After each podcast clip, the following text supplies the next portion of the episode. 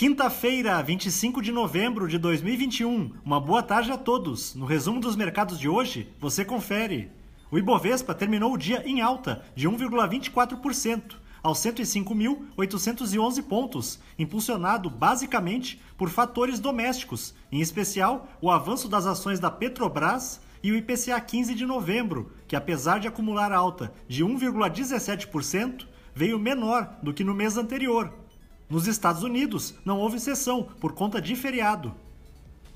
Na ponta positiva, as ações preferenciais da Petrobras, em alta de 4,41%, repercutiram o otimismo dos investidores com a divulgação do novo plano estratégico da companhia, que pretende investir 68 bilhões de dólares entre 2022 e 2026 as units do Banco Inter, com ganhos de 4,06%, avançaram após a empresa informar que recebeu a aprovação da declaração de registro junto à Comissão de Valores Mobiliários dos Estados Unidos, em mais um passo rumo à abertura do capital naquele país.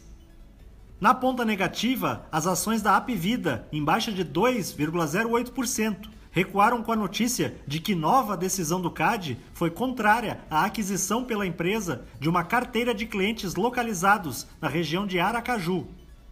O dólar à vista, às 17 horas, estava cotado a R$ 5,57, em baixa de 0,53%. Já no exterior, as bolsas asiáticas fecharam sem direção única, destacando-se a notícia de que o Banco Central da Coreia elevou seus juros básicos em resposta às pressões inflacionárias no país. No Japão, o índice Nikkei teve alta de 0,67%. Na China, o índice Xangai Composto caiu 0,24%. Os mercados na Europa encerraram na maioria em alta, na esteira da divulgação do PIB da Alemanha, que avançou 1,7% entre julho e setembro, ante o trimestre anterior. Na comparação anual, a atividade do país teve alta de 2,5%. O índice Eurostock 600 teve ganho de 0,42%. As bolsas americanas não operaram hoje, devido ao feriado do Dia de Ação de Graças.